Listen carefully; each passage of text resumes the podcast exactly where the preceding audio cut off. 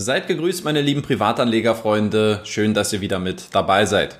Heute gibt es das zehnte Depot-Update des Jahres 2023. Das bedeutet, ich werde euch wie gewohnt wieder einen transparenten Einblick in die Performance meines persönlichen Peer-to-Peer-Portfolios geben. Gleichzeitig spreche ich aber auch über die wichtigsten Entwicklungen bei den einzelnen Plattformen und wie diese zu bewerten sind. Dabei schauen wir unter anderem auf die neu eingeführten Gebühren bei Fee State Guru, die Performance bei Lande und ob man jetzt seine jordanischen Kredite auf Esgetted verkaufen sollte oder nicht. Wenn du neue Informationen immer als erstes erhalten möchtest, dann folge mir bitte auf meinem Telegram-Kanal oder alternativ werde Teil der Community auf Facebook, denn dort gibt es immer zeitnahe Reaktionen, sobald es neue Entwicklungen aus dem Peer-to-Peer-Umfeld gibt. Beide Links findest du unten in der Videobeschreibung. Dann schauen wir als erstes auf mein persönliches Portfolio und welche Entwicklungen es hier im letzten Monat gegeben hat. Insgesamt konnte ich im September 600 Euro an Einnahmen durch mein Peer-to-Peer-Portfolio erzielen,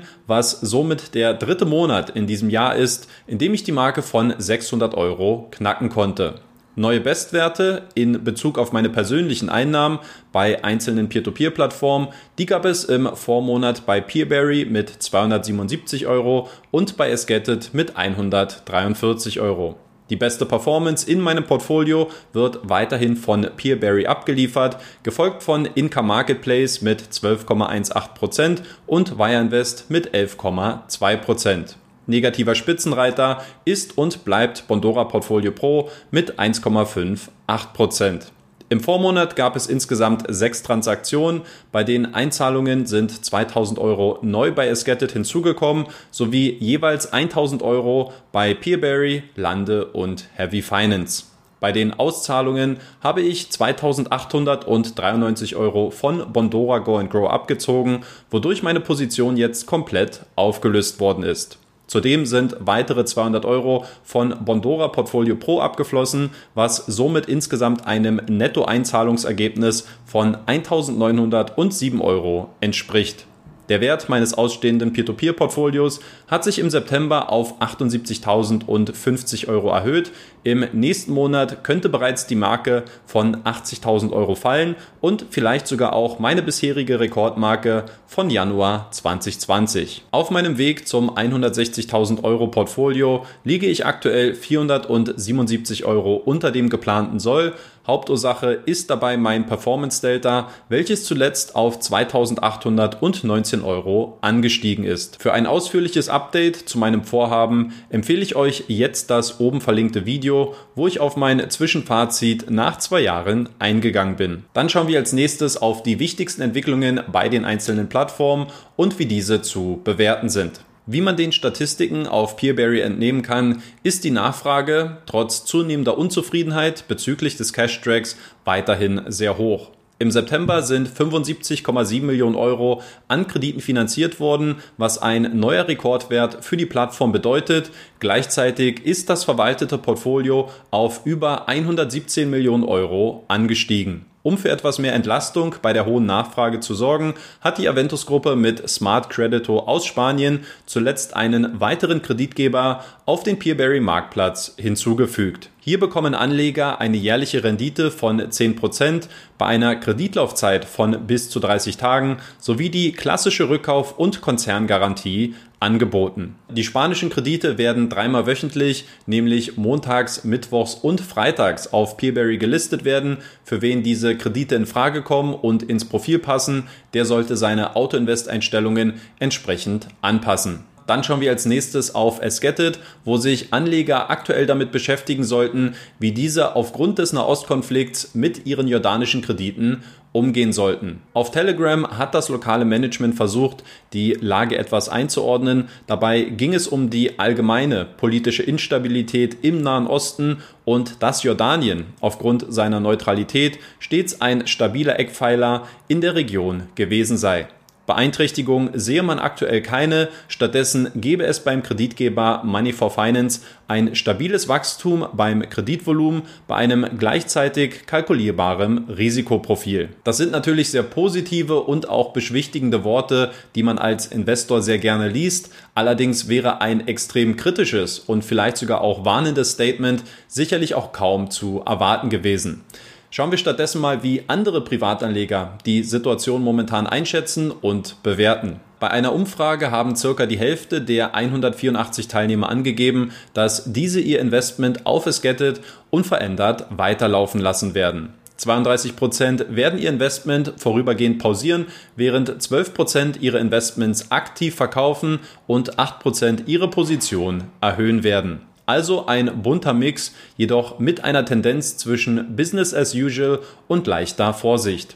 Sieht man sich den Sekundärmarkt auf Esgetted an, dann scheint es momentan zumindest keine Panik zu geben, da jordanische Kredite zwar zum Verkauf angeboten werden, allerdings keine davon mit einem Abschlag. Dass politische Risiken nicht zu unterschätzen sind, hat nicht zuletzt der Krieg in der Ukraine verdeutlicht. Aus diesem Grund habe ich mich dazu entschieden, meine jordanische Strategie vorübergehend zu pausieren und keine Reinvestitionen vorzunehmen. Das ist aber nur eine kleine Vorsichtsmaßnahme bei der Risikokontrolle, da ich weiterhin über die diversifizierte Strategie in Jordanien investiert bin.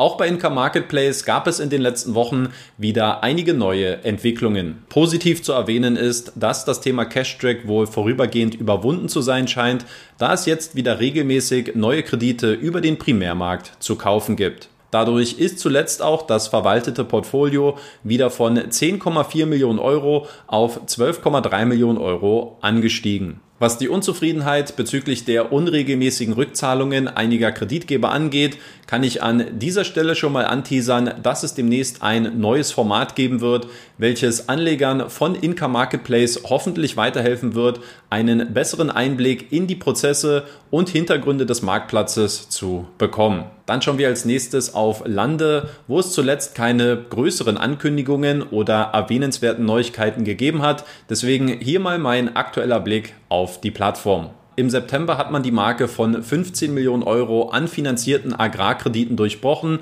was jetzt noch nicht die ganz große Welt ist, aber insgesamt sieht das Wachstum auf der Plattform sehr organisch und natürlich aus. Gleiches gilt für die neu hinzugewonnenen Anleger. Mit knapp 6000 Investoren hat man die Nutzerbasis in diesem Jahr schon fast verdoppeln können. Das Kreditangebot ist für diesen Zeitpunkt des Jahres noch relativ hoch und stabil. Ein Grund dafür ist unter anderem der Markteintritt in Rumänien, wo es zunehmend mehr Kredite gibt. Auch litauische Kredite sind zuletzt wieder deutlich häufiger vertreten gewesen. Trotz allem könnte das Angebot gegen Winter wieder etwas knapper werden. Die Performance des Kreditportfolios zeigt sich weiterhin sehr stabil. Aktuell sind 1,57 Prozent des Portfolios im Rückgewinnungsprozess, was in absoluten Zahlen 2,39 Prozent aller ausstehenden Kredite entspricht.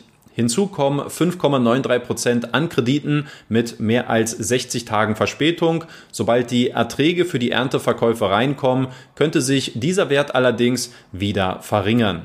Aber selbst wenn nicht, dann wäre eine Ausfallquote von 6 bis 8 Prozent immer noch im Rahmen und vorzeigbar. Von einer Ausfallquote von unter 10 Prozent kann man bei Estate Guru hingegen nur träumen. Hier befinden sich aktuell 49 Prozent des Portfolios beziehungsweise 553 Kredite beziehungsweise 132,6 Millionen Euro im Inkasso-Prozess. Um auch noch den letzten Anleger davon zu überzeugen, hier in Zukunft nicht mehr zu investieren, hat die Plattform jetzt nochmal einen draufgesetzt und hat jüngst eine neue Gebührenstruktur angekündigt, bei der Anleger einen Teil ihrer Gewinne abgeben müssen. Dabei handelt es sich um eine Vermögensverwaltungsgebühr, welche bereits für institutionelle Investoren gilt und womit man nun auch stärker in die Taschen des kleinen Mannes greifen will. Die monatliche Gebühr beträgt 0,05 Prozent des Kapitalsaldos bei laufenden Krediten und gilt für Anleger, die innerhalb des jeweiligen Monats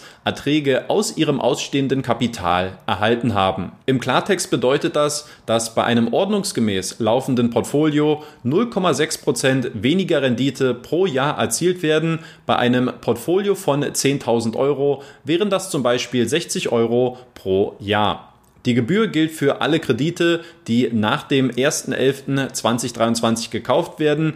Die Gebührenobergrenze liegt hingegen bei 50 Euro pro Monat, was einem Portfolio von umgerechnet 100.000 Euro entsprechen würde. Wenn man es jetzt mit Humor nehmen möchte, dann könnte man davon ausgehen, dass diese Verwaltungsgebühr aufgrund der schlechten Performance des Kreditportfolios wohl sowieso nie fällig werden würde. Zur traurigen Wahrheit gehört aber auch, dass, wie im letzten Depot-Update bereits ausgeführt, die Plattform aufgrund der finanziellen Schieflage wohl keine andere Möglichkeit besitzt und jetzt dringend weitere Umsatzquellen auftreiben muss dass normale Privatanleger, die aufgrund der schlechten Performance ohnehin schon von einer deutlich geringeren Renditeerwartung ausgehen müssen, jetzt auch noch bis zu 0,6 Prozent der jährlichen Rendite abgeben müssen, wird langfristig wohl keinen Investor davon überzeugen, Estate Guru nochmal eine Chance zu geben. Dass es bei Immobilieninvestments aber auch anders laufen kann, trotz der aktuell schwierigen Marktlage mit steigenden Zinsen, zeigt zum Beispiel die litauische Plattform Crowdpeer.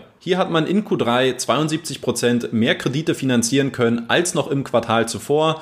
Alle Kreditnehmer der insgesamt 51 finanzierten Projekte befinden sich derzeit im Rückzahlungszeitplan und man hat zuletzt auch die europäische Crowdfunding-Lizenz erhalten. Wer also in Immobilien investieren will, für den sollte Crowdpeer aktuell eine der ersten Anlaufstellen sein. Persönlich habe ich jeweils 1000 Euro im September und Oktober neu investiert. So viel zum aktuellen Depot-Update. In der nächsten Woche werde ich voraussichtlich nochmal etwas genauer auf meinen Exit bei Bondora eingehen und hier einige Themen aufgreifen, die zuletzt unter meinem Kurzvideo diskutiert worden sind.